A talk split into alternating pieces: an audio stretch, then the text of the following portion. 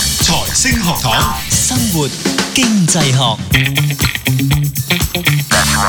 好，翻嚟生活經濟學啊，嚟到呢一個嘅下半場啊，咁啊，繼續有我蔡志輝啦、Cato 啦、Doctor Fred 同埋 Sharon 喺度嘅。咁啊，頭先啊，Doctor Fred，我哋就嗯講翻呢個 McKinsey 啦，佢做咗一個嘅啊研究報告啦，咁睇到過去嗰三十年方面咧，睇到男女性嗰個讀書嘅情況，冇啊錯，冇錯，入讀大學嘅情況。係其實都睇到男女比例咧，即係都其實一半一半啦，甚嗯至乎睇到女性啦，可能佔優少少。冇錯。但係原來咧，一入到去呢個職場嘅時候咧，究竟個畫面會係點咧吓？咁我哋頭先就假設咗一半一半先啦，假設係啦先啦啊假設大概啦係大概啦。咁但係喺佢個報告當中講，喺美國初級職位入邊咧，男女嘅比例咧，男性佔五成二，而女性佔四成八。嗯咁可能少少啦，咁都唔係好明顯一半一啫，半啦一半當都仲一半一半啦。係啊，去到中層管理 manager level 嘅時候咧，男嘅主管就去到六成二，而女嘅主管就去到三成八啦。 ，OK，咁就開始個差距就開始見到我明出好現啦。顯出現啦，啊係啦，再到高層嘅管理者啦，女性就更加少啦。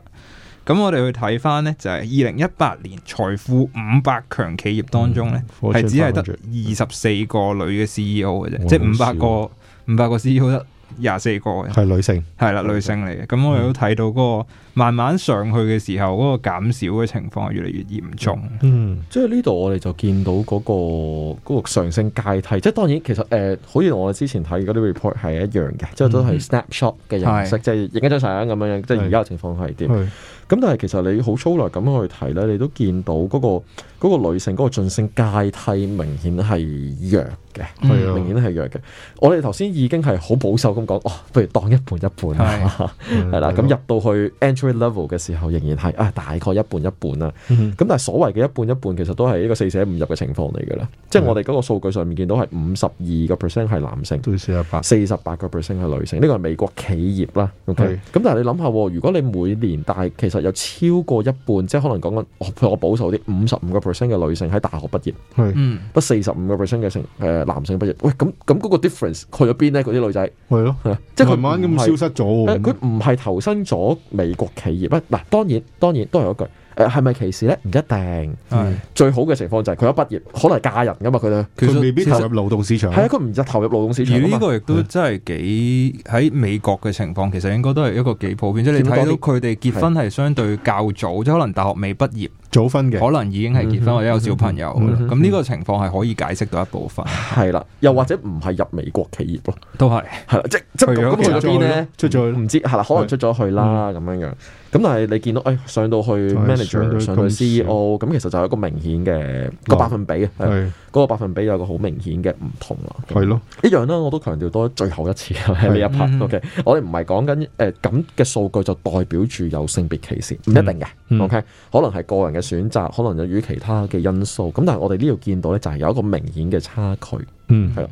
咁我哋就講下，咦喂，咁除咗呃誒 potential 嘅一個最直接嘅理由就係性別歧視之外咧，其實仲有冇啲其他嘅理由可以解釋得到咧？咁其實咧有啲研究即係性別差距嘅學者或者性別歧視研究性別歧視嘅學者咧，嗯其實都嘗試從唔同嘅角度啦去睇下一啲 potential 嘅理由、一啲潛在嘅理由可以係啲乜嘢咧咁樣樣。咁有一個好出名嘅 study 咧，不如由 Sharon 同大家去分享一下，好有趣嘅。嗯係好有趣嘅，我睇呢個 case 嘅時候都覺得好得意。咁佢就係一個咧由英國華威大學即係 Warwick 啦，咁就係個教授叫 Tina Kiva 咧，就有一個實驗就話啦，誒、佢就要求啲參加者畫一個好有力嘅領導人出嚟。咁咧唔知你聽到嘅時候咧，如果俾人叫你畫呢樣嘢咧，你會畫啲乜嘢出嚟咧？係一定要畫人噶嘛？係啦，一定畫人，因為即係可能而家有啲人想畫啲公仔啊，畫啲好好虛嘅嘢，但係通常佢呢個測驗咧就係叫人畫一個人出嚟嘅。係嘛，咁呢個實驗結果咧就係、即係同你哋諗嘅一樣啦，即係清幾乎清一色咧都係畫男性嘅，無論男或女，係啦，無論嗯男或女，即即係喺好好虛即係或者好中性嘅畫裏邊咧，其實佢哋都係用緊男性嘅語言即 he，但係唔係用 she 咯，嗯，即係所以我哋可以見到 okay 其實可能人嘅潛意識裏邊都覺得誒 leader 都應該大多數係男人啦啊嗯，而且頭先思文提出一個好重要嘅嘅嘅嘅嘅要點啊？係就係、無論男性又係咁女性都係咁諗諗，咯，女性都係咁諗。係啦，呢呢個就最有趣啊嘛，我覺得冇錯，而且咧啱啱講嘅呢一個實驗咧，其實唔係淨係喺一個相對比較短時間，係一班人裏邊做，其實唔係噶。呢、個實驗開始咗之後咧，其實喺世界各地唔同嘅研究者咧都做過嘅，嗯都得出十分十分相似嘅結果，即係話咧見到嗰個男性咧都係誒，即係嗰個領導人 sorry 都有啲男性嘅表徵嘅，係啦。either 你畫出嚟就係畫咗一個男人，OK。 系又或者又或者你去形容佢，好似頭先誒 Sharon 所講啦，你形容佢嘅時候，其實都係用一個男性嘅嘅角度去形容佢，係有啲男性嘅特質嘅。係係咁所以咧，即係話呢一樣嘢咧，換言之咧，其實就係有少少跨性別啦、跨文化啦，嗯。都出現嘅一個現象嚟嘅。因為 Doctor Ferrer 頭先即係即刻都再睇翻究竟，因為呢個實驗其實佢就喺英國去做噶嘛。嗯嗯咁、我會假設，當然佢嘅 language 佢語言唔係用中文啦，因為如嗯果你話用某一啲嘅詞彙咧，其實係有呢個 gender，即係有呢個性別嘅感覺噶嘛。嗯嗯嗯即係你話有力，咁我大家可能會諗啊，可能係 physical，你會諗力，咁可能就會哦諗 OK 男性。咁、但係如果你再睇翻佢佢原先就話 draw an effective leader。冇錯， effective 其實呢個字誒、呃形容詞係有冇任何性別嘅色彩呢？呢、個係我自己去去消化緊嘅，即係嗯嗯可能嗰個字其實佢做呢、個呢一、個嘅實驗嘅時候，佢都要小心噶嘛。嗯冇錯，當因然為如果我我用嗰個字用得係帶有呢個任何意味係有男性女性嘅時候係呢啦，，就都會影咗個響 result 咗我。但係如果你話 effective，我諗冇喎，其實嗯 neutral 喎。我諗佢哋做嘅時候咧，其實 exactly 就好似 Stephen 所講，其實佢哋諗得好小心。係啊係啊，因為點解我咁講咧？因為我好驚聽眾會諗，喂有力咁你梗係會諗啦，係咪先？力啊 嘛，你唔係 Iron Man 就係 Captain Let's America 啦 recap。in English 你咧。係 Let's recap in English，OK？Effective 呢個係係係比較 neutral，即係中性少少，又冇企任何一邊噶嘛。嗯咁但係呢個就係最有趣啊嘛，即係男性女性都係諗到出嚟就係 he 喎，大佬係啊，所以其實呢樣嘢咧，就好似頭先所講，其實係跨性別、係跨種族、係跨文化係所得到嘅一個結果嚟嘅。係咁所以其實背後係咪有一啲即係 perception 上邊係咪嘅咧？嘅嘅嘅分別咧？係咁咯樣樣咁其實呢一樣咧，正正就係、正正就係我哋嚟緊會希望同大家探討多少少嘅嘢，即嗯係都係嗰句，唔係話職場歧視唔重要或者唔存在，唔係。嗯我諗佢絕對成存在係，OK，係佢絕對重要係，OK。只不過我係想講嘅就係呢樣嘢，我哋已經知啦。但係有冇啲其他相關嘅因素，其實就影響住所謂嘅嗰個職場上面嘅性別差距呢？嗯除咗歧視之外，仲有冇其他嘅 factor 都係扮演緊一個好重要嘅角色呢？咁樣樣。嗯咁呢一度咧就可以同大家分享下誒、呃一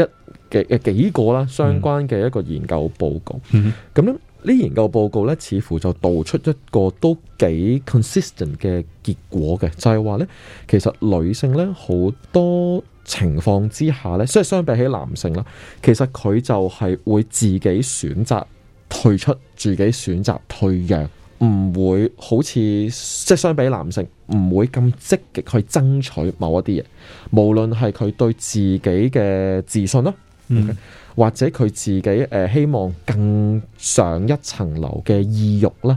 其實佢呢一幾方面呢，都係相比起男性呢係弱啲嘅。OK，佢對自己嘅信心弱啲，佢唔覺得自己係升任到一啲比較即係譬如譬如佢比較高層啦，或者比較 challenging 嘅 position 啦。嗯佢亦都唔，佢甚至喺喺小組討論裏邊有一個研究報告就係講小組討論啊，遲啲同大家分享個嗯嗰個仔細嘅。佢就話喺小組討論裏邊咧，女性咧都係相對比較少出聲嘅。當嗰啲當嗰啲話題咧係去到一啲哦所謂傳統地覺得係啲男性話題嘅時候，嗯女性咧其實係會出現一個情況，就係佢相對冇咁願意去出聲表達自己嘅意見。嗯咁綜合頭先講嗰幾種誒嘅、理由咧，或者揾到嘅一啲現象咧，其實就道出一個直接嘅結論啦，就係話，縱使呢個世界職場上面冇性別歧視都好，嗯女性呢啲對自己嘅能力、對自己嘅信心所導致嘅一啲行為、所導致嘅一啲選擇，其實都會出現一樣我哋喺數據上面見到嘅男女職場上面嘅差距，縱使係冇性別歧視。因為就好似我哋呢個系列嘅最初所講，其實呢啲嘢呢，全部就會導致女性喺嗰個選擇佢嗰個職場上面嘅發展嘅時候，做一啲同男性唔同嘅選擇，其實就會影響咗佢再進一步嗰、個嗰、個 potential。嗯。我哋下一個星期翻嚟同大家分享多啲。